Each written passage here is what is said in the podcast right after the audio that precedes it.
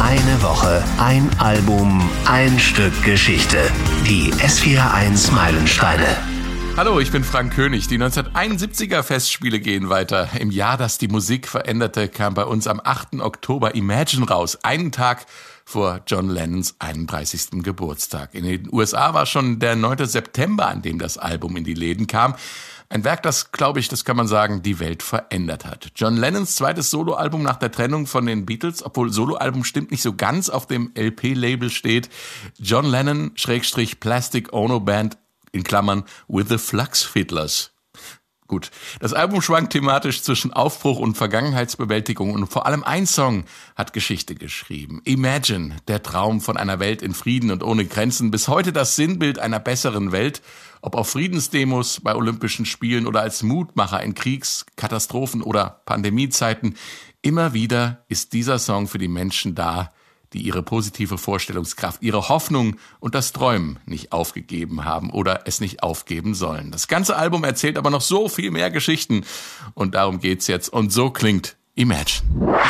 Imagine all the people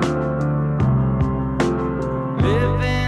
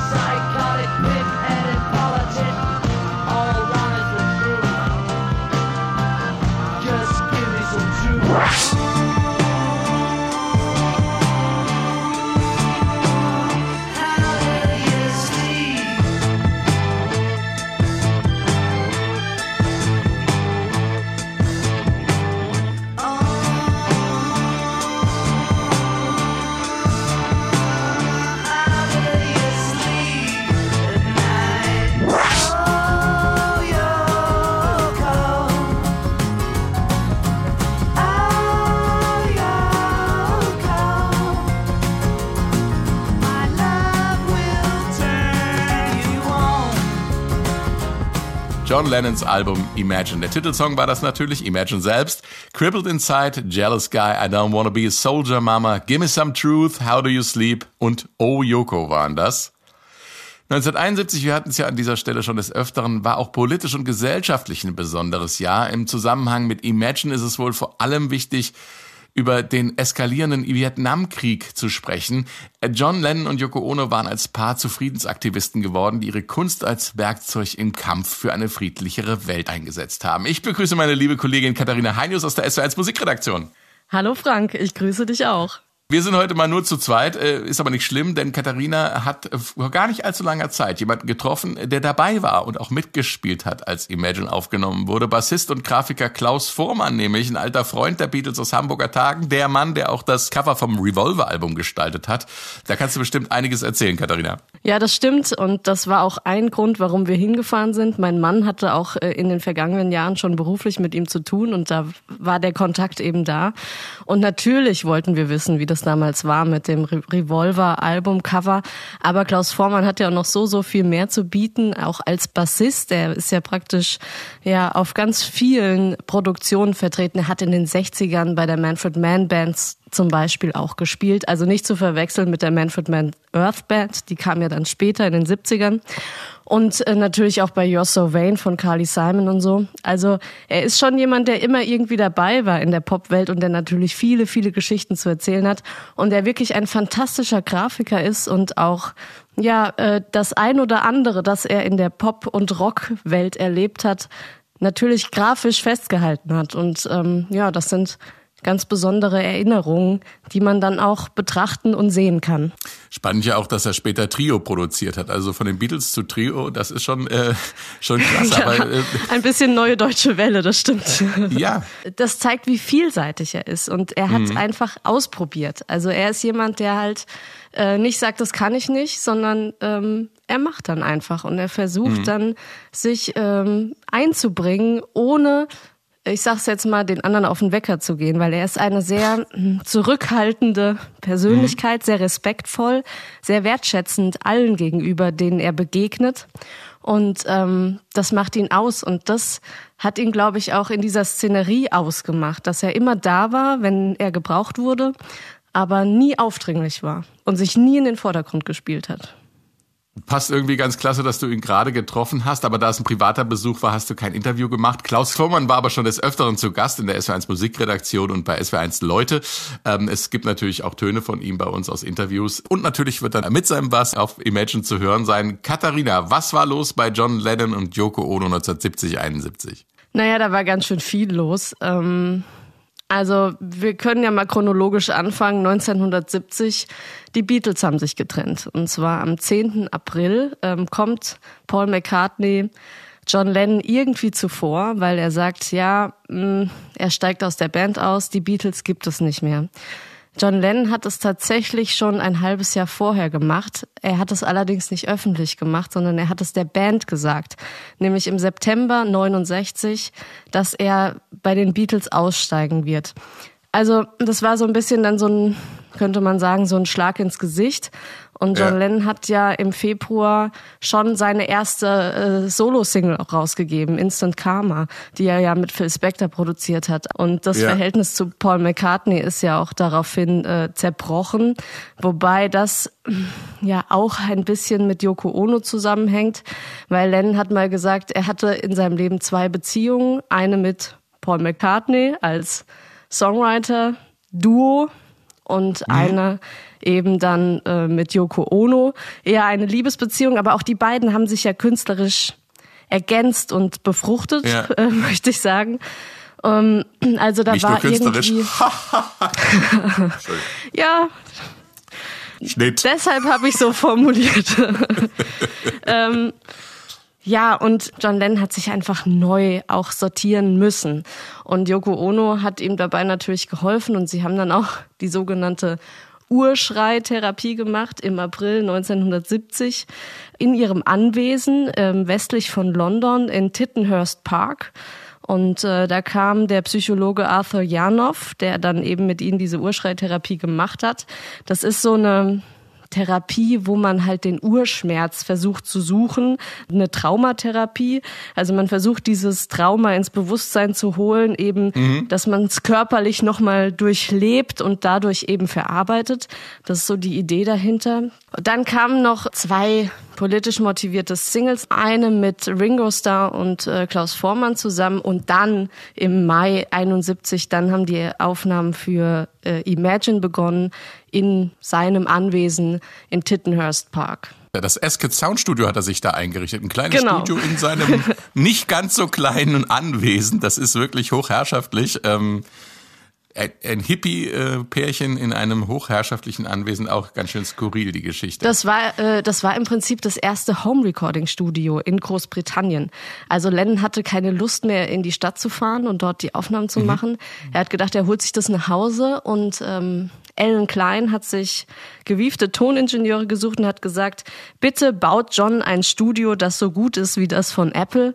Und das haben sie tatsächlich auch gemacht und es war sogar besser als das von Apple, weil die Geräte neuer waren. Und ähm, mhm. ja, dann kam Phil Spector und hat sich häuslich eingerichtet. Aber jetzt muss ich mal was ganz Despektierliches fragen. Imagine ist ein großartiges Album, aber es klingt nicht wie ein Album, das besser ist als ein Apple-Album. Das stimmt rein objektiv. Also wenn man da jetzt wirklich mit spitzen Öhrchen äh, mal hinhört, dann ist das nicht gut produziert. Also dann ist das auch keine Glanzleistung von Phil Spector, der ja vorher tatsächlich Glanzleistungen abgeliefert hat. Er war ja sowieso eine wichtige Person für John Lennon und George Harrison. Die beiden hatten nämlich die Idee, dass er auch das Let It Be Album mischt. Mhm. Äh, da gab es ja eine erste Fassung von Glyn Johns, von dem äh, Stones-Produzenten. Das hat aber den Beatles überhaupt nicht gefallen. Und dann hat Phil Spector eben die zweite Mischung vorgelegt und die ist dann auch veröffentlicht worden. Und so kam dann auch langsam die Zusammenarbeit eben mit äh, John Lennon und ja, die beiden haben sich angefreundet und Phil Spector hat irgendwann gesagt, John war der Bruder, den ich nie hatte. Also die beiden haben sich wirklich mhm. gut miteinander verstanden. Auch wenn John Lennon diese Wall of Sound, die Phil Spector immer gerne produziert hat, das wollte äh, Lennon manchmal nicht.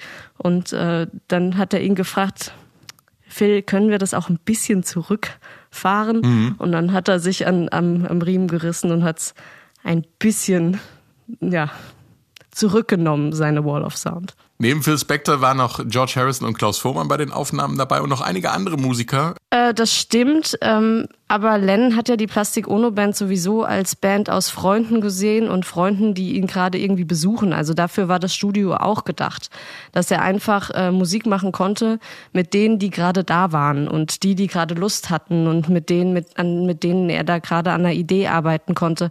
Also die Plastik Ono Band war sowieso nie eine wirklich feste Band.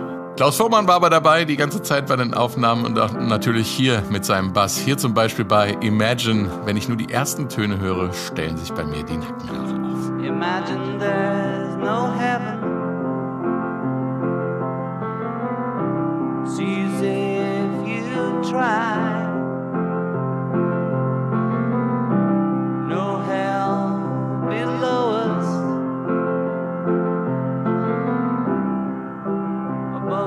Only sky. Imagine.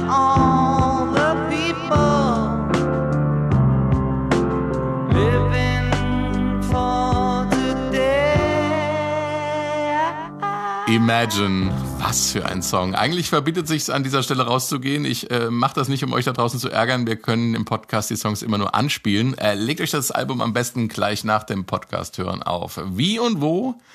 Fängt man an, über diesen Song zu reden. Am besten bei der Inspiration und die kam nicht, wie im Film Forrest Gump suggeriert wird, vom selbigen, nämlich von Forrest Gump, sondern wie so oft in diesen Tagen damals von Yoko Ono. Ja, also von einem, ich will es mal sagen, Kunstwerk von Yoko Ono, von einem Buch, das sie geschrieben hat. Und zwar 1964 schon ist es auch erschienen. Es heißt Grapefruit. Ähm, 67 hat, hat sie es dann auch John Lennon überreicht. Es ist ein, wie soll ich sagen, ein kleines, quadratisches Buch im Original komplett weiß. Und äh, es zählt zu der sogenannten Fluxusbewegung, also die Bewegung, die das Kunstwerk an sich gar nicht so ernst nimmt, sondern eher mhm, das, yeah. was äh, damit passiert.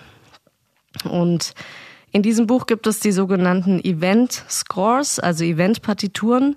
Und äh, es gehört zur Performance-Kunst und diese Event-Partituren, das sind ja so kleine Gedichte, die man lesen Aha. soll und sich dann darauf einlassen soll und eben selber was damit machen soll. Und äh, sie beginnt jeden dieser Event Scores mit Imagine, also stell dir vor. Okay. Alles klar. Katharina, lies mir doch einfach mal so ein Teil vor. Ich habe das, das mal vorproduziert. ja. Ich habe mich tatsächlich damit beschäftigt, habe gedacht, wie können wir das hörbar machen? Also, dass das eben nicht in diesem Buch bleibt, das ist nämlich schwer, sondern ich habe ein kleines Hörspiel daraus produziert, weil ich denke, so hätte es vielleicht auch klingen können, wenn man diese Event Scores hörbar gemacht hätte. Drinking Piece of Orchestra. Imagine letting a goldfish swim across the sky. Let it swim from the west to the east.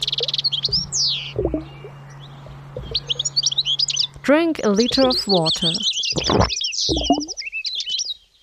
Imagine Letting a goldfish swim across the sky.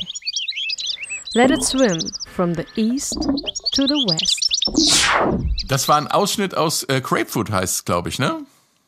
Genau, Grapefruit heißt es. Und wie gesagt, also äh, Yoko Ono hat verschiedene solcher kleiner Event-Scores und jeden beginnt sie eben mit Imagine. Also stell dir vor, es geht immer um die eigene Vorstellungskraft. Und mhm. sie sagt auch, wenn man dieses Buch durchgeblättert hat, dann soll man es verbrennen. Also, weil dann hast du es praktisch durchgearbeitet, ja? ja. Dann hast du dich mit dem Kunstwerk auseinandergesetzt und dann ist es auch vorbei. Weil das kannst du nur einmal, nicht, nicht ein zweites Mal. Und das John ist das Lennon Wesen von Fluxus, oder? Das ist das Wesen genau, von Fluxus, dass es, dass es einfach vorbeigeht, ne? Dass es abgeschlossen ist. Genau, es geht nicht in dem Sinn um, um das Kunstwerk, sondern es geht mehr um die schöpferische Idee, die dann vorbei ist, wenn man sie ähm, verstanden hat, wenn man wenn man mhm. durchgegangen ah, ja, ja. ist, also wenn man ja. es gemacht hat, dann ist es praktisch vorbei.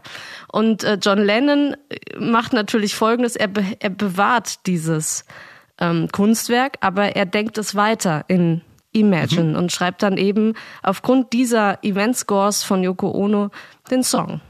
Ich will mal versuchen, die inhaltliche Auseinandersetzung um, um, den Song von hinten aufzuzäumen. Ist ja nicht so ganz einfach, sich diesem Werk zu nähern.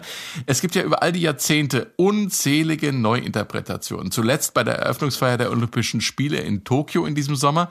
Nach den Terroranschlägen von 9-11 hat Neil Young das Stück bei einer Benefits-Gala gespielt und besonders berührend war zum Beispiel auch die Interpretation vom äh, Pianisten David Martello nach den Pariser Terroranschlägen 2015. Beide Anschläge von Islamisten islamistischen Terroristen, Imagine als Aufruf zur freien Religionsausübung und und gegen religiösen Fanatismus. Oft wurde Lennon unterstellt, er lehne Religion gänzlich ab, weil es im Text heißt, Imagine there's no countries, it isn't hard to do, nothing to kill or die for and no religion too.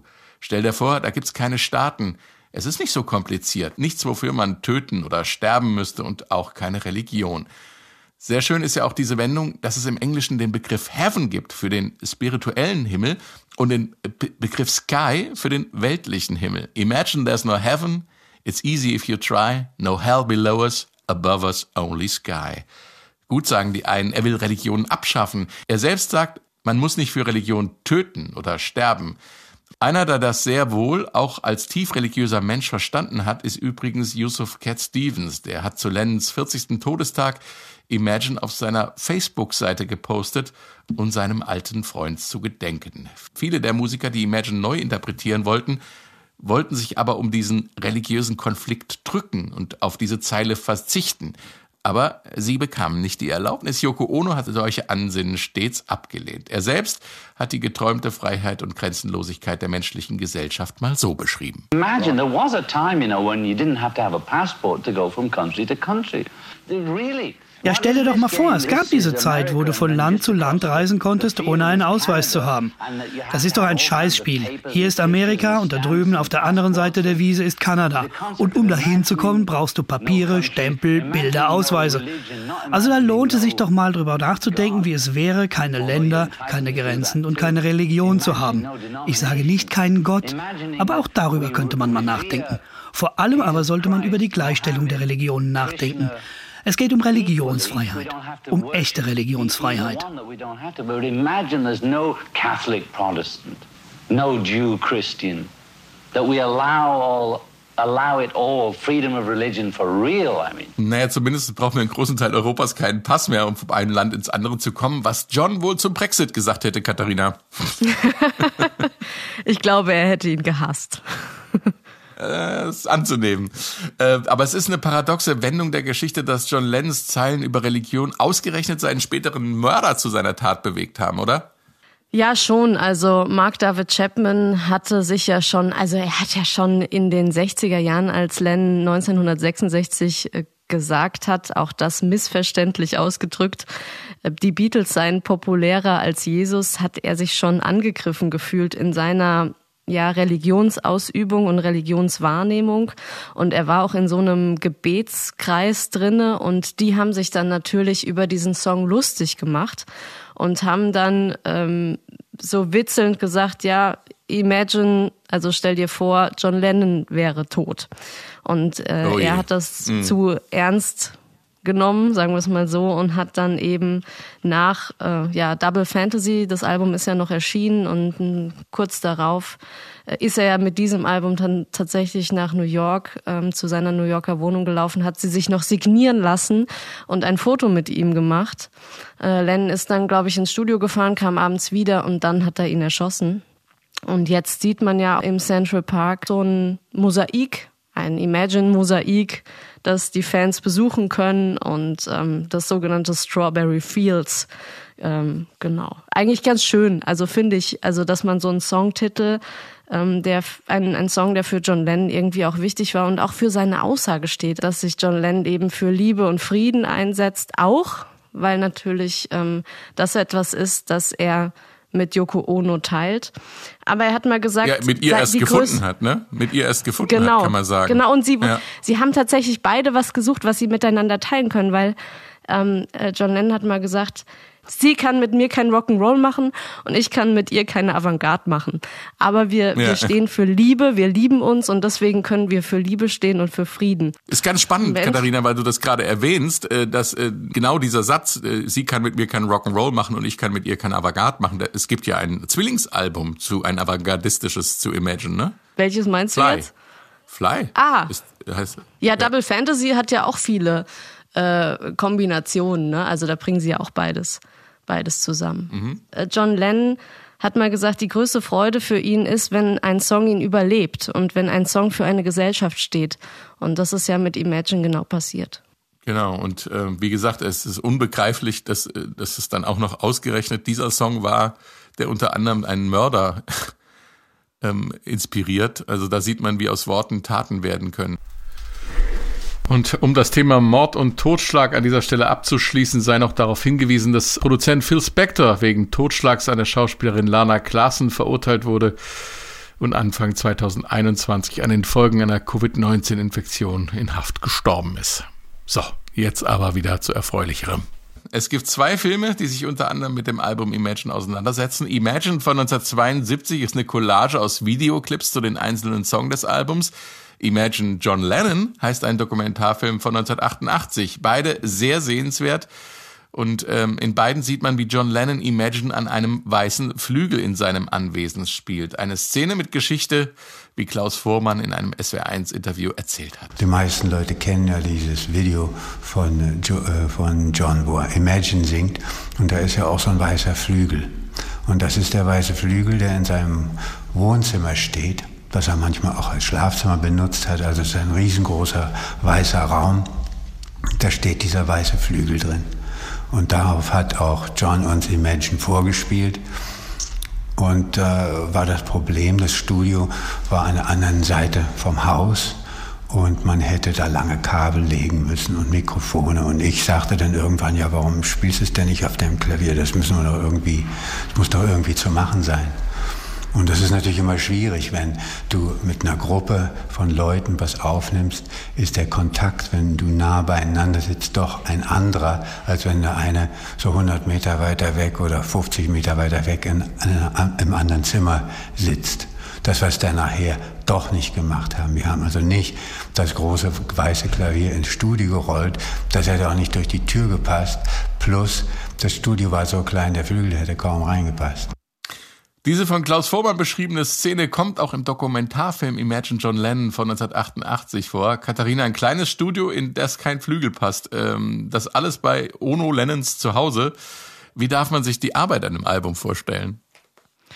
Wie auch schon angedeutet, also die, die vorbeikamen, waren da und äh, mit denen wurde Musik gemacht und ungefähr so war auch die Arbeit und das Studio war wirklich proppenvoll. Also es gibt Fotos, da sitzt dann Klaus Vormann in der Mitte mit seinem Bass und dann ist noch George Harrison mit dabei, der auch viel hier mitspielt auf dem Album und äh, und die anderen Instrumentalisten und der der Raum ist wirklich äh, proppenvoll und dieser Raum, in dem der Flügel steht, ist komplett weiß. Also mhm. der Fußboden weiß, die Decke weiß, Wände weiß. Es hängen auch keine Bilder an der Wand, die Gardinen weiß. Und äh, Yoko Ono hat in dem Raum auch noch einige ihrer eigenen Kunstwerke stehen, die natürlich auch weiß sind.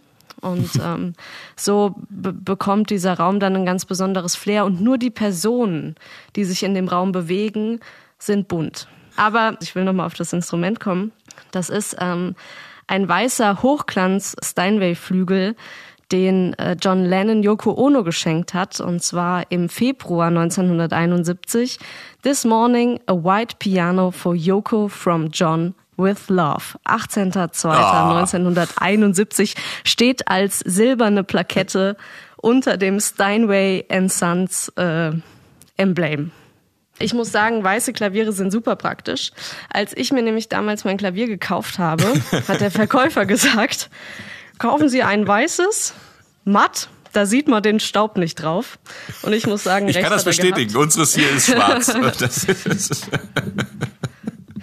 recht, äh, recht hat er gehabt. So, jetzt sitze ich hier und möchte genau eine Sache anspielen, weil ich das total interessant fand gestern, wenn ich das kurz darf. Ja, klar, mach, hau rein. Ich weiß nicht, ob man mich ja, noch hört. Ich. Doch, ich höre dich, ja, ja. So. Das ist der Grundakkord von äh, Imagine, ein C-Dur-Akkord. Mhm. Oh. So ungefähr klingt's. Wunderbar. Es ist im Prinzip nichts anderes wie C-Dur. Dann ähm, haben wir. Aber C-Dur ist ja ein astreiner Akkord, kann man nicht drüber meckern, ne? das stimmt. Dann kommt aber C, äh, C7 oh, mit dem ja. H und dem E im Bass. Und dann sind wir wieder bei F-Dur. Und dann gibt es einen kleinen Schlenker. So, soweit alles okay. Und dann gab es in den 90ern eine Band, die heißt Oasis.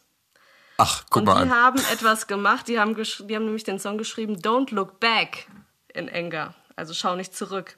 Für mich irgendwie eine Art Antwort mhm. oder Weiterführung von Imagine, weil wenn man sich die Akkorde anschaut von diesem Song und äh, die mit Imagine vergleicht, dann haben wir ähnliche Akkorde. Zumindest im, im Grundbaukasten. Es geht los mit C. And so Sally can wait. Und dann kommt das H von C7. Mhm. Dann gehen sie zwar kurz auf A-Moll. She knows it's too late, E-Dur, aber sind dann wieder auf F-Dur. Mhm. As she's walking on by. Wieder auf C-Dur. Also mhm. wir haben im Grunde das, die, die Grundstruktur von Don't Look Back in Anger ist Imagine. Keine Ahnung, ob sie das gewollt haben. Naja, Aber sie beziehen also. sich auf jeden Fall darauf. Manchester und Liverpool vereint in einem Song. Wie schön ist das denn? Kann man ja gar nicht glauben. naja, sie haben sich ja auch, also sie waren ja sehr Beatles nah, also ja, kann man ja, sich klar. das ja schon irgendwie vorstellen dieser 72er Film, äh, um nochmal darauf zurückzukommen, in dem dieser Flügel eine ganz prominente Rolle spielt. Plötzlich sitzt John Lennon da am weißen Flügel und spielt Imagine. Dann kommt ähm, Yoko Ono dazu, ein wunderschöner, intimer Moment, als der Song fertig ist. Sehr zu empfehlen. In Wirklichkeit ist dieser Film eine Collage aus äh, lauter Songs von Imagine, die ähm, in Videos umgesetzt wurden. Also sozusagen eine Videokollage von Musikvideos zu einer Zeit, wo es noch gar keine Musikvideos gab, Katharina. Ja, im Prinzip genau das. Also das erste äh, John Lennon MTV, würde ich sagen.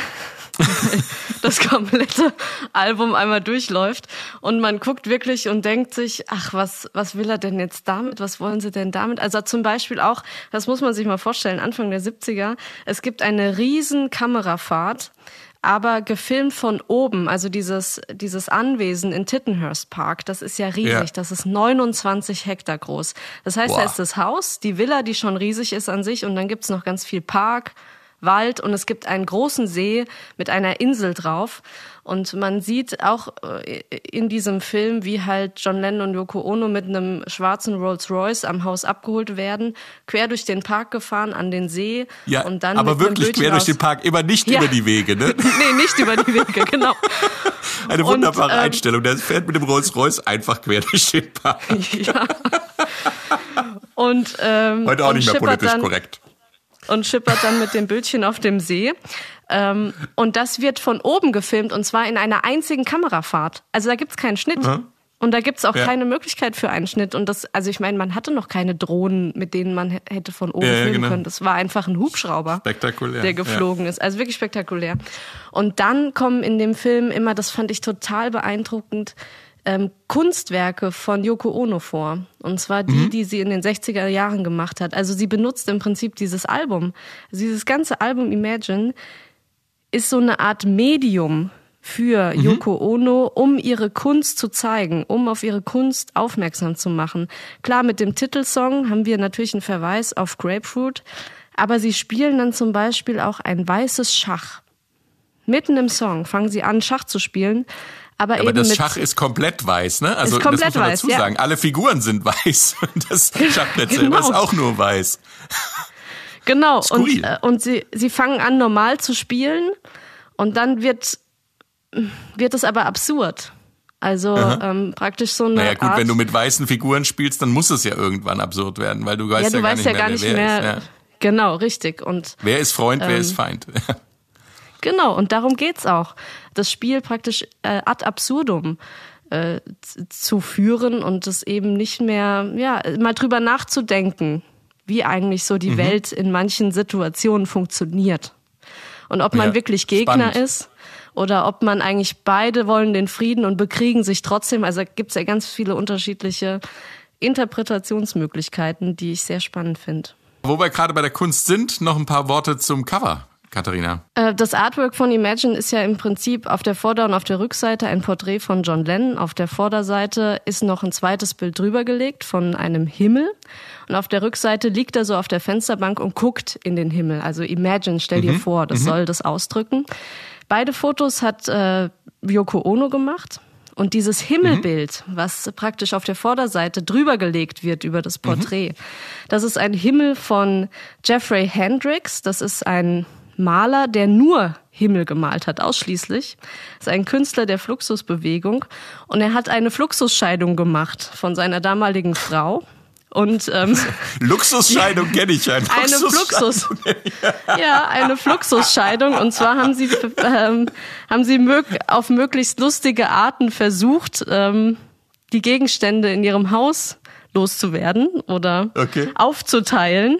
Und äh, John und Yoko waren zu dieser Fluxusscheidung eingeladen. Es gab Einladungskarten und kamen und haben die Einladungskarte gehe- äh, halbiert und haben jeweils ihr und ihm einen, einen Teil der Postkarte wieder zurückgegeben, haben sich da halt einen Gag draus gemacht, ja, weil sie die Karte auch sehr- aufgeteilt haben. Auf jeden Alles Fall ist Fluxus. alles ist Fluxus, waren sie da und haben im Esszimmer dieses Himmelbild entdeckt und fanden das Okay. total schön und haben das dann von ihm abgekauft und eben dann für das Cover benutzt.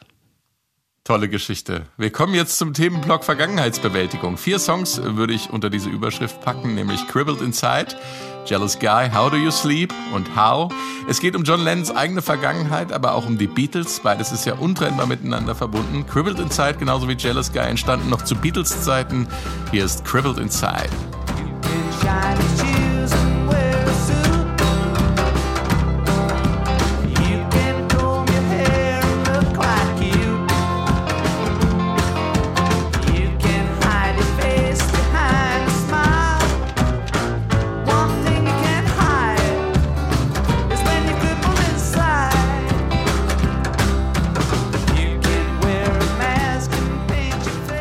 Face. Cribbled Inside vom Album Imagine, ein Song darüber, dass man es im Äußerlichen nicht ganz verbergen kann, wenn die Seele im Inneren leidet. Entstanden bei den berühmten Get Back Sessions der Beatles und da war auch große Belastung auf den Seelen der Fab Four, Katharina.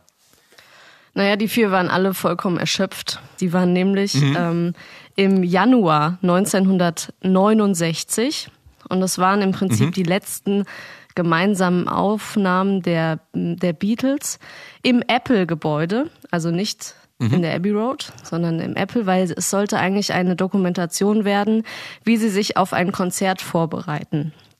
Ja. Und Ähm, ursprünglich noch in einem zugigen Filmstudio, ne? Und dann sind sie noch zum Apple-Studio umgezogen, ne? Genau, richtig, äh, weil das dann da doch gemütlicher war. Diese Sessions führten ja dann äh, am Ende zu dem Let It Be Album. John Lennon war heroinabhängig, äh, abhängig. ähm, es gab viele Streitigkeiten. George Harrison hat sich auch zurückgezogen. Der war gar nicht mehr so richtig ähm, bei der Band beteiligt.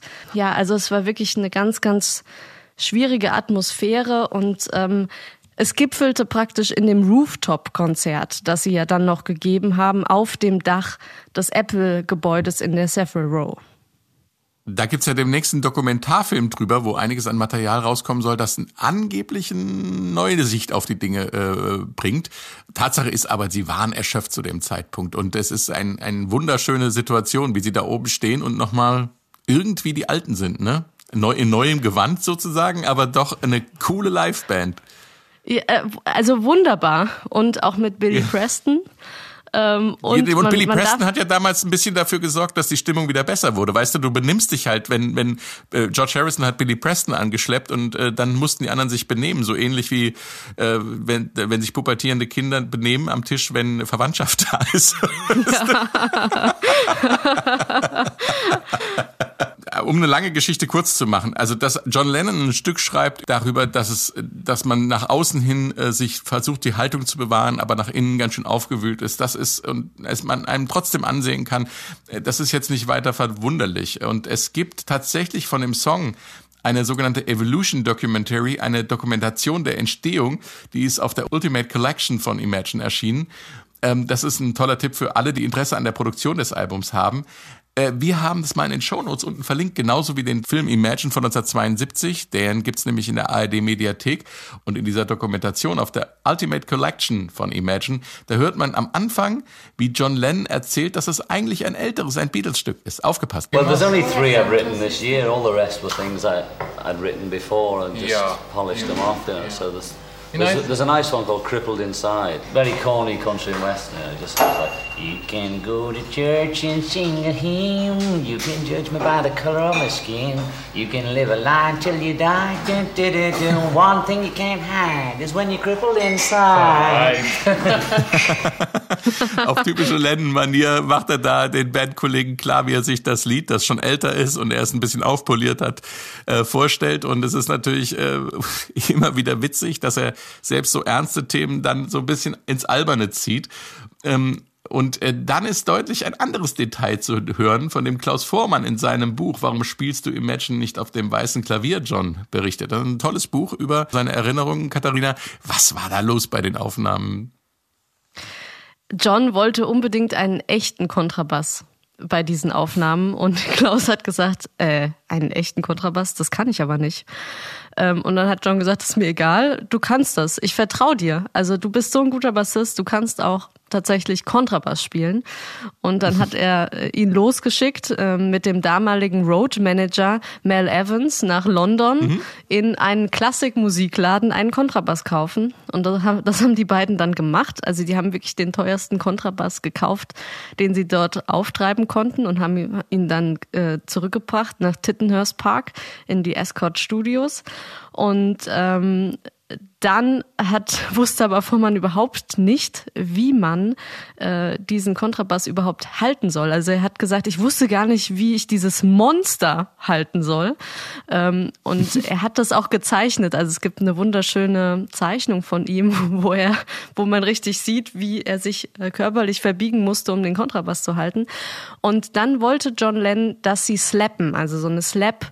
Technik am Bass ist, wenn man die Seite leicht aufs Griffbrett knallt. Und hat ähm, äh, Klaus Vormann gesagt, äh, John, kann ich nicht.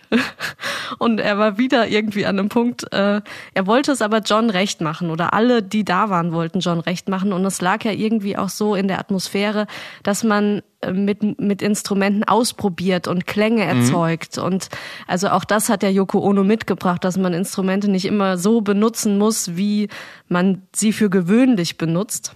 Und dann ist der Schlagzeuger hergegangen, Alan White, und hat gesagt, okay, ähm, ich äh, schlag mal mit meinen Drumsticks auf die Seiten. Greif du oben und ich schlag unten drauf. Und äh, dadurch haben die beiden dann diesen Slap-Effekt hinbekommen. Also Klaus Vormann hat oben die Töne gegriffen und äh, ähm, Alan White hat dann unten mit den Drumsticks auf die Seiten gehauen und es klingt fast so, als würde man slappen. Okay, und das kann man nämlich auch sehr gut hören auf dieser ähm, Evolution Documentary ähm, äh, Aufnahme, die auf der Ultimate Collection drauf ist. Hier haben wir es mal eingespielt.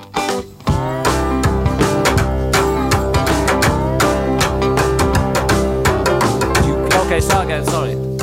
That's a bit loud now. It's a bit too bass. You sound like a tin can banging there. exactly what it is.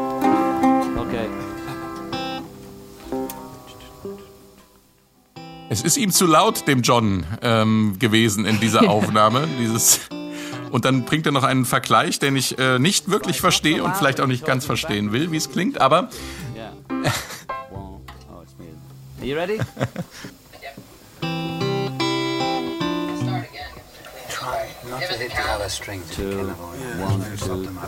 Who's talking? For fuck's sake. Well, we just one, two.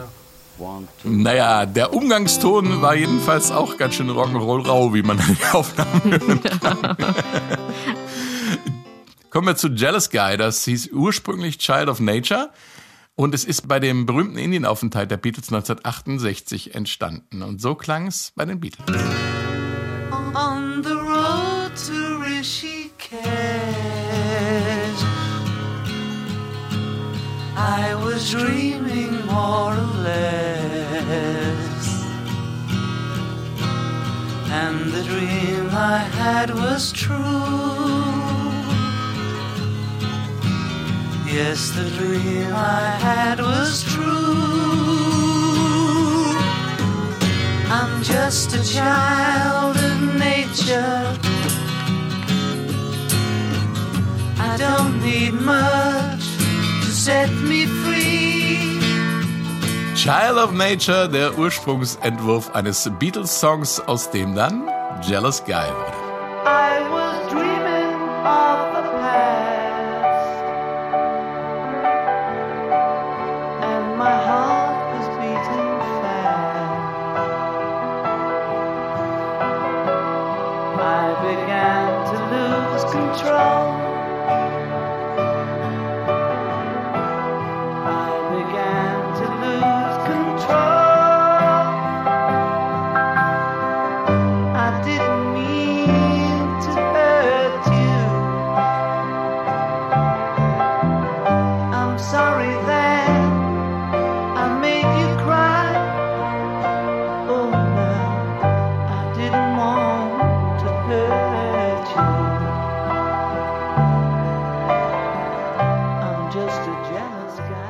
Unfassbar, wie viel großartige Songs in dieser Zeit rund um den Indienaufenthalt der Beatles entstanden. Das weiße Album war nur die Auslese dessen. Das Thema Die Beatles in Indien könnte einen eigenen Podcast füllen. So viele Geschichten ranken sich um diese Zeit. Wir gehen aber von 1968 wieder nach 71 und da handelt der Song nicht mehr von einem Naturkind, äh, sondern von einem eifersüchtigen Typen, dem es leid tut, dass er in der Vergangenheit jemand aus Eifersucht verletzt hat. Und dann passiert was Seltsames. Yoko Ono sagt, es sei John Lennons Eifersucht nicht auf körperlicher, sondern auf konzeptionell-spiritueller Ebene. Paul McCartney sagt in einem Interview, dass er der Zeitschrift Playgirl 1985 gegeben hat, dass er davon ausgeht, dass es Eifersucht auf ihn gewesen sei. Und Yoko Ono berichtet nach John Lennons Tod gegenüber dem Rolling Stone Magazine, Nachdem wir angefangen hatten zusammenzuleben, war es John, der mich die ganze Zeit haben wollte. Er zwang mich mit auf die Herrentoilette zu gehen. Er hatte Angst, dass ich mit einem von ihnen durchbrennen könnte, wenn ich mit vielen anderen Männern im Studio war. Klingt nach einem komplizierten Beziehungsstatus, Katharina. Um welche Eifersucht geht's denn da nun? Ich würde sagen, es geht tatsächlich um Yoko Ono. Ähm, also weniger um Paul Mhm. Da war, Paul, McCartney. da war Paul vielleicht ein bisschen zu eitel, oder? Dass er dann gedacht hat, äh, das geht auch wieder um Naja, mich. Ja, also äh, in dieser Phase ging ja viel über ihn und er hat auch viel über John geschrieben und so. Also da, sie haben sich ja auch auf musikalischer Ebene ein bisschen Ja. bekriegt, die beiden. Kommen wir Aber gleich hier, zu, genau. Aber hier ist es tatsächlich eher der eifersüchtige Typ, von dem ja John Lennon auch selber sagt, ich war das tatsächlich und ich habe sogar meine Frau geschlagen und das tut mir leid. Und die härtesten Männer sind eigentlich die, die nach Liebe und Frieden sich sehen und genau das hat er ja dann gemacht und auch gefunden. Und Yoko Ono hat mal gesagt, sie kannte diesen Song Child of Nature natürlich und ähm, John hat ihn in dieser Zeit, in der es halt um das Imagine-Album ging, auch äh, häufiger mir mal wieder ausgepackt und gespielt. Und sie sagte ihm, guck mal in dich rein, guck mal äh, dahin, wo es weh tut. Und äh, es tat ihm da weh. Also, dass er eben Ja. diese Eifersucht verspürt hat. Und sie hat zu ihm gesagt, eigentlich ist deine Eifersucht was Gutes, denn sie zeigt deine Empathie. Und damit hat sie praktisch den Schläger, der in John Lennon steckt, abgeholt. Und Yoko Ono sagt nämlich, richte nämlich deine Eifersucht nicht auf die Familie und nicht auf deine Freunde, verwandle sie lieber in Energie, in Bewunderung und was du bewunderst, das wird Teil deines Lebens. Also sie hat gesagt, nimm dieses negative Gefühl und mach daraus was Positives benutze es nicht gegen die, die du liebst, sondern bewunder Okay, die, die spannend. du liebst. Ja. Und, ähm, und deshalb kam er eben auf Jealous Guy und diese fließende, wirklich wunderschöne Melodie, die ja eigentlich überhaupt nichts mit Eifersucht zu tun hat oder mit Hass oder mit Gewalt, drückt das eigentlich aus. Dass es da um Bewunderung geht und darum, dass das dann Teil des Lebens wird. Und der Song wurde ja tatsächlich noch ein zweites Mal zum Hit von Roxy Music und äh, das haben sie damals ähm, nach John Lennons Tod äh, quasi als Ehrerweisung für John Lennon aufgenommen. Genau, weil Brian Ferry an dem Tag, an dem er eben erfahren hat, dass John Lennon gestorben ist, diesen Song im Radio gehört hat. Und daraufhin hat er dann beschlossen, mit Roxy Music eben diesen Song einzuspielen und aufzunehmen. Und ja, wurde ja auch ein großer Hit.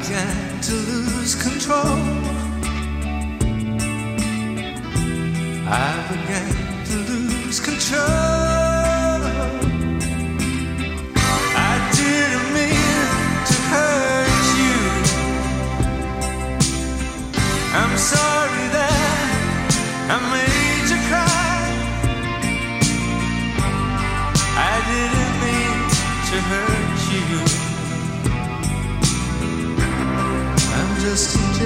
jealous. Guy in der Version von Roxy Music. Wir kommen nochmal zurück auf die äh, Symbiose von John und Paul. Wir hatten es ja davon, dass die beiden ähm, auch so eine Art Beziehung miteinander hatten, wenn auch keine mh, echte Liebesbeziehung, aber eine, eine sehr, sehr, sehr tiefe Freundschaft. Ähm, es gab einen richtigen Rosenkrieg damals zwischen den beiden. Gründe für das Ende der Beatles gab es viele und die wollen wir jetzt nicht alle aufzählen. Es war einfach Schluss oder wie die Beatles damals in der Presseerklärung mitteilten, der Frühling ist da und Leeds spielt morgen gegen Chelsea. Und Ringo und John und George und Paul sind am Leben und wohlauf und voller Hoffnung. Die Welt dreht sich weiter, so wie wir und so wie ihr. Erst wenn sie aufhört, sich zu drehen, das wird der Zeitpunkt sein, sich zu sorgen. Vorher nicht. Bis dahin sind die Beatles am Leben und wohlauf und der Beat geht weiter, der Beat geht weiter, der Beat geht weiter. So konnten es die Fans nicht sehen und auch John und Paul in Wirklichkeit nicht. Letzterer bringt 1971 das Album Ram raus mit dem Opener-Song Too Many People, in der er sich ziemlich unverhohlen über John Lennon und Yoko Onos Aktionen lustig macht.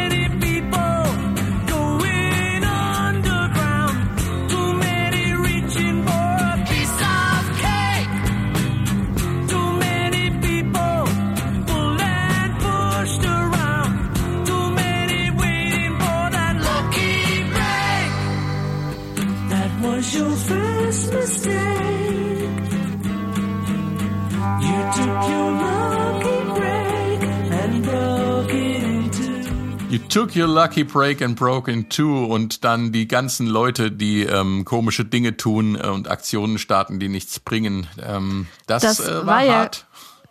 Und das war ja genau die Zeile, um die es ging. You took your lucky Ja. break and broke it in two. Also du hast deine eigene Glückssträhne genommen und sie in zwei gebrochen. Die hieß ja ursprünglich eigentlich Yoko took your lucky break and broke it in two. Also Yoko nahm Wow. deine Glückssträhne und brach sie in zwei. Und das hat Lennon aufgeregt, weil Yoko das nicht war. Aber er hat's nicht Also- gesungen. Er hat's nicht gesungen. Er, hat's, er hat es nicht gesungen. Nein, das hat er so weit hat er sich dann doch nicht aus dem Fenster gewagt. Aber im Okay. Prinzip hat Paul das gemeint. Und da Ja. spielt er nämlich genau auf die Beziehung von den beiden an. Ne? Diese Geschwisterrivalität, die irgendwie John und Paul irgendwie hatten, weil sie sind miteinander groß geworden, sie haben Songs zusammen geschrieben, sie waren echt dicke miteinander. Sie haben ja so viel Gemeinsamkeiten gehabt. Sie haben ja sich auch aneinander festgehalten. John Lennon wächst bei seiner Tante auf.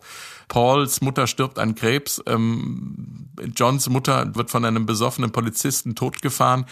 Sie haben sich ja auch einfach aneinander festgehalten zu der Zeit. Das, Richtig, das muss man sagen. genau. Das war eine richtige, die, eine tiefe, enge Beziehung von den beiden. Ne? Genau, und dann kommt plötzlich eine Frau und äh, John Lennon möchte von Paul McCartney und von den Beatles eigentlich nichts mehr wissen.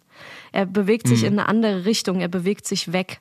Und das hat Paul McCartney nicht ertragen und deswegen schreibt er, schreibt er hier aus seiner Sicht, Yoko nahm deine Glückssträhne und hat sie N2 gebrochen. Aber da hat er die, die, die Person John Lennon nicht gesehen. Also er hat nicht gesehen, was John Lennon wirklich ausmacht. Es ist ein, ein reine, reiner praktisch Gefühlsausbruch von Paul Ja. Und dann antwortet John Lennon auf Imagine mit How Do You Sleep?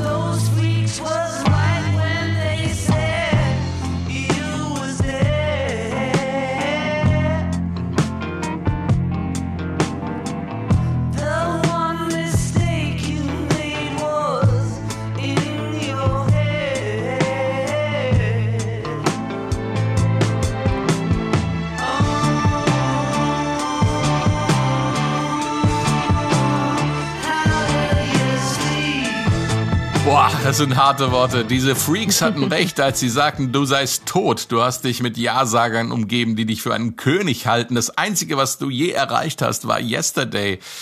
Also gestern und so weiter und so weiter. Äh, Das ist, das ist echt hart. Man lacht drüber. Aber mein lieber Mann, das will ich von meinem besten Freund nicht hören.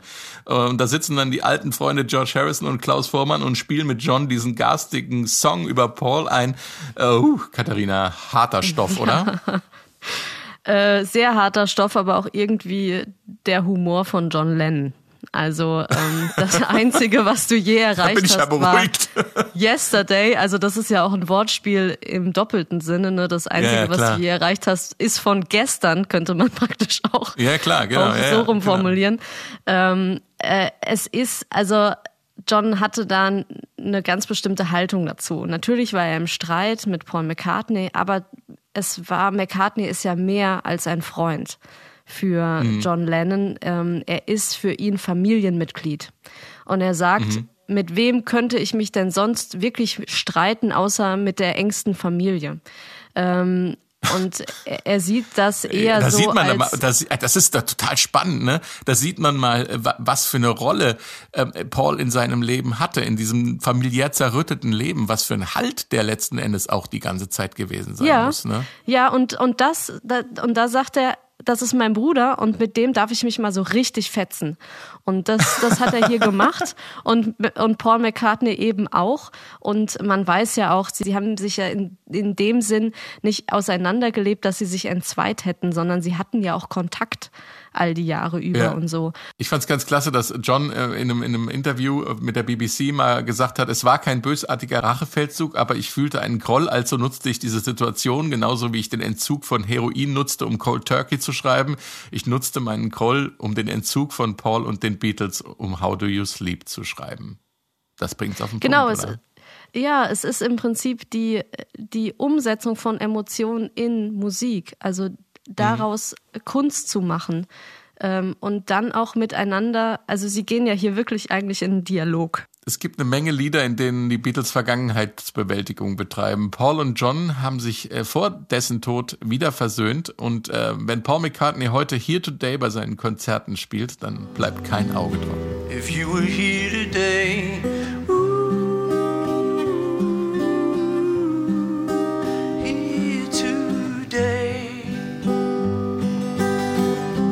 But as for me, I still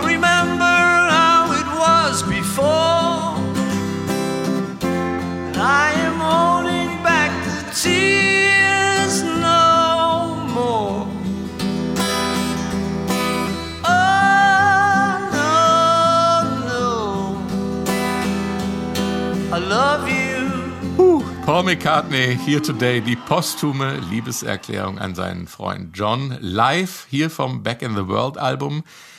Die Ähnlichkeit zu Yesterday ist bestimmt äh, weder in der Musik noch im Titel Zufall. The only thing you did was yesterday. Das ist eine wunderbar ironische Brechung des Streits zwischen den beiden größten Songschreibern der Geschichte. Huh, weiter geht's mit How, ein Song, der ganz viel Preis gibt von John Lennons Persönlichkeit.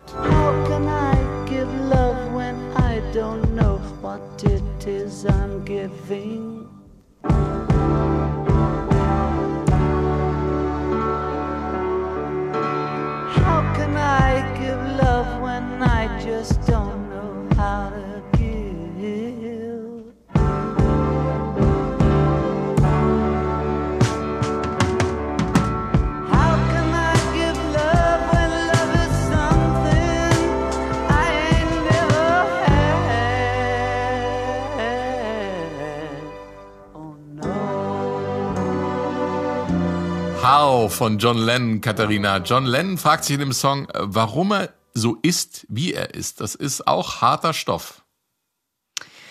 Ja, äh, und auch hier kommt wieder der Aspekt, dass er sich praktisch mental vollkommen nackt aussieht, wenn er Songs schreibt. Ähm, also er fragt sich, er stellt sich ja selber die Fragen, wie kann ich Liebe geben, wenn ich nicht weiß, was ich geben soll, was ich geben soll? Wie kann ich Liebe geben, wenn ich nicht weiß, wie ich sie geben soll? Und wie kann ich Liebe geben, wenn Liebe etwas ist, das ich nie hatte? Und das Boah. sind echt Knallerfragen, weil ähm, er stellt im Prinzip die Frage, was ist Liebe? Und wie kann ich es geben? Und wie fühlt sich das an? Das sind die Grundfragen, die er stellt. Und das hat tatsächlich mit äh, John Lennons Kindheit zu tun. Also er hat zum Beispiel nie wirklich erfahren können, wie es heißt, von einem Elternteil richtig geliebt zu werden. Ähm, seine Mutter ähm, hatte sich ja wieder neu verheiratet und der Mann wollte diesen Sohn nicht. Was dazu geführt hat, dass er bei seiner Tante groß wurde und lange gar nicht wusste, wer seine Mutter ist, weil sie dann keinen Kontakt hatten und Tante Mimi wollte auch nicht, dass er so viel Kontakt zu seiner Mutter hat. Der Kontakt kam dann wieder und er hat auch über seine Mutter dann die Musik kennengelernt und für sich auch entdeckt. Aber was Liebe ist, das ähm, kann er für sich selber nicht beurteilen und ähm, das traut er sich auch gar nicht zu beurteilen. Es gibt in dem John Lennon-Film äh, Nowhere Boy gibt's diese Szene, ähm, in der seine Eltern ihn vor die Frage stellen, mit fünf, da ist er fünf, wo willst du leben? Willst du mit deinem Vater nach Neuseeland gehen als Seemann oder bei der Mutter bleiben? Stell da diese Ja, Frage das kann man mit fünf nicht. Ja, das kann man. Und also da, da muss man ja aber auch unmöglich. Tante Mimi wirkt, ja, da muss man Tante Mimi ein großes Kompliment machen an dieser Stelle, weil sie gesagt hat, das ist unmöglich, das geht nicht, du musst kommst zu mir. Nur was Genau. das natürlich so ein Bindungsabriss mit einem Kind macht, ist äh, einfach total gruselig und ähm, da, da äh, hat er sich halt rausgearbeitet, sozusagen in, diesem, in diese Art von Songs, das zu erzählen. Und ähm, es gibt so eine Stelle, wenn wir vorhin gesagt haben, Paul McCartney war sein Halt in all den Jahren, ähm, gibt es in dem Song eine Stelle, wo man merkt, dass es jetzt Yoko Ono ist. Denn ähm, im Refrain singt, singt er immer Oh no, oh no. Was ja auch wieder Ja. Lennon-mäßig doppeldeutig ist in sein Oh nein, oh nein, was, wie ist es mir gegangen? Und dann aber die Lösung präsentiert, äh, Yoko, oh no. Ja, also Genau. es ist, äh, Also da steckt ganz, ganz viel drin und ähm, es ist wirklich ein ganz, ganz persönlicher Text und auch wenn er so ruhig ist und, und sachte, ist er, ist er doch irgendwie ziemlich laut und, und, ein, und ein Aufschrei. Also so ähnlich wie Ja. Help. Ähm, Help, Ja, der ja, ja, genau, auch eigentlich genau. ein ganz, äh, ganz simpel, also Help hat ja auch einen ganz simplen Text, aber ist ein total lauter, persönlicher Song. Und, äh, Ja. und genau, genau hier ist es, es ist super, es ist sehr persönlich, es ist ein, eigentlich ein ganz leichter Text, der eig- eigentlich nur fragt, was ist Liebe? Oder wie gebe ich Liebe? Oder wie, was, wie fühlt sich Liebe an, wenn ich sie erhalte? Ähm, es ist eigentlich, sind ganz simple Fragen und es sind so existenzielle Fragen, die er Ja. hier stellt, weil seine, seine Philosophie basiert ja darauf, dass die Welt eigentlich nur eins braucht, nämlich Liebe. Und wenn er jetzt als Künstler hergeht und sogar die Frage stellen muss, was Liebe eigentlich ist, ähm, ist das hier eigentlich der Kern äh, in seiner geht schon äh, unter die Haut, oder? Persönlichkeit. Ja, Das geht unter die Haut. schon. Zum Schluss gibt's noch mal den politischen John Lennon. Ein Song, der heute im Zeitalter von Fake News und Desinformation aktueller ist denn je. Gimme some truth.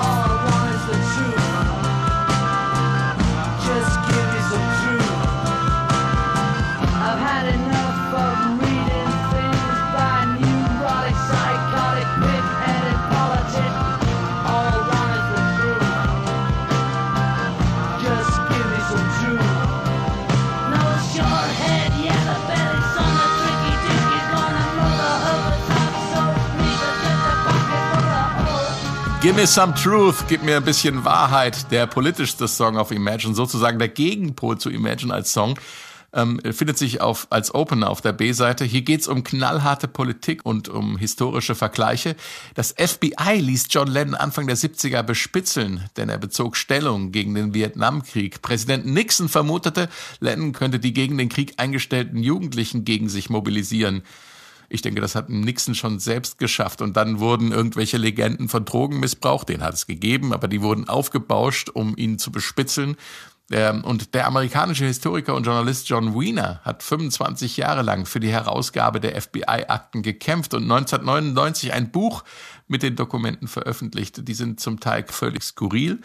Und ähm, dieses Buch heißt wie der Song Gimme Some Truth und zeigt einen absurden Schlapphutkampf gegen John Lennon. Ein Ex-Beatle, dem zugetraut wird, eine amerikanische Regierung zu stürzen. Da sage noch jemand, Bad Ins und War is Over Kampagnen hätten nichts bewirkt, Katharina. Naja, sie haben schon für ganz schön viel Aufsehen gesorgt. Und, Ja. und sie haben dafür gesorgt, dass wir uns heute noch damit beschäftigen, 50 Jahre Ja. später. Und Das- das, ist das- die eigentliche Errungenschaft des Ganzen. Ich habe eigentlich nur Deswegen, eine Sache. des, Katharina, nur ganz kurz, ganz kurz. Deswegen habe ich am Anfang gesagt, das Album hat tatsächlich ein Stück weit die Welt verändert. Ja. Zumindest hat es Dinge möglich gemacht oder sichtbar gemacht oder auch ähm, oder auch äh, gezeigt oder auch bewusst gemacht, genau. Also ganz Ja. viel. Ja, ähm, Ja. Und wie gesagt, wir beschäftigen uns heute noch damit. Wir haben die Bilder alle vor Augen, wie das Bed in in Amsterdam, wie John und Yoko im Bett liegen und, und Plakate hochhalten mit War is over. Ja, also sie haben tatsächlich viel bewegt oder auf, auf vieles bewusst gemacht. Und ich habe eigentlich nur ein Zitat, das ich gerne zum Schluss hier anbringen möchte von John Lennon, das hat er selber gesagt, was eigentlich das Ganze so ein bisschen zusammenfasst, diesen Song Give Me Some Truth, aber auch seine Rolle und dieses Album. Er hat nämlich gesagt, meine Funktion in der Gesellschaft ist, Künstler zu sein. Die Aufgabe des Künstlers ist, sich selbst gegenüber und folglich mit den Menschen, mit denen er durch seine Kunst kommuniziert, so ehrlich wie möglich zu sein und zu überleben. Kunst ist ein funktioneller Bestandteil der Gesellschaft. Ohne Künstler gibt es keine Gesellschaft. Wir sind keine dekadente Strip-Show, die am Rande läuft. Wir sind so wichtig wie Premierminister und Polizisten. Und ich glaube, das ist etwas, das wir auch gerade auch in dieser Pandemie, die wir, die wir ja alle noch irgendwie durchleben, auch spüren. Ja. Kunst ist wichtig und Kunst gehört in die Gesellschaft und darf nicht an den Rand gedrängt werden, sondern sie sind mittendrin. Kunst, Kultur, Künstler machen auch eine Gesellschaft aus und das hat John Lennon schon vor 50 Jahren in diesen Worten festgehalten. Und man kann es nicht oft genug sagen. Also die Pandemie ist das eine, das Zeitalter von Fake News und Desinformation ist das andere. Ähm, dass jetzt hier beides zusammenkommt und ähm, wir müssen aufpassen. Und schade, dass uns John Lennon dabei nicht mehr helfen kann, aber Richtig, ich hätte Er kann uns ich hätte auch, ich habe auch ein paar Mal gedacht, äh, jetzt auch gerade in Vorbereitung ähm, auf diesen Podcast über dieses Album, was würden die beiden in Kombination gemeinsam zu dieser Krise sagen, durch, zu dieser Pandemie sagen, die wir gerade durchleben? Wie würden sie sich ähm, äh, äußern? Welche Happenings würden sie veranstalten? Also das Ja. war wirklich ein Gedanke, der bei mir aufgeploppt ist.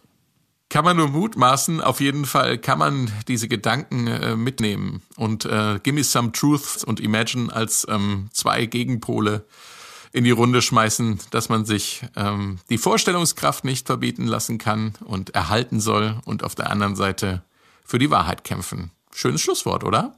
Absolut. Ich danke dir, Katharina, dass du heute dabei Ich danke dir, Katharina, dass du heute dabei warst. Sehr, sehr gerne. Es hat mir große Freude gemacht. Vielen Dank. Ich danke Ihnen fürs Zuhören. Das äh, war's mal wieder für heute. Hören Sie mal rein. Ich bin mir sicher, es kommt Ihnen gar nicht so aus der Zeit gefallen vor, dieses Album Imagine. Weitere Meilensteine-Vorschläge sind natürlich auch willkommen. Meilensteine.swr.de. Ich bin Frank König und tschüss. Eine Woche, ein Album, ein Stück Geschichte. Die S41 Meilensteine.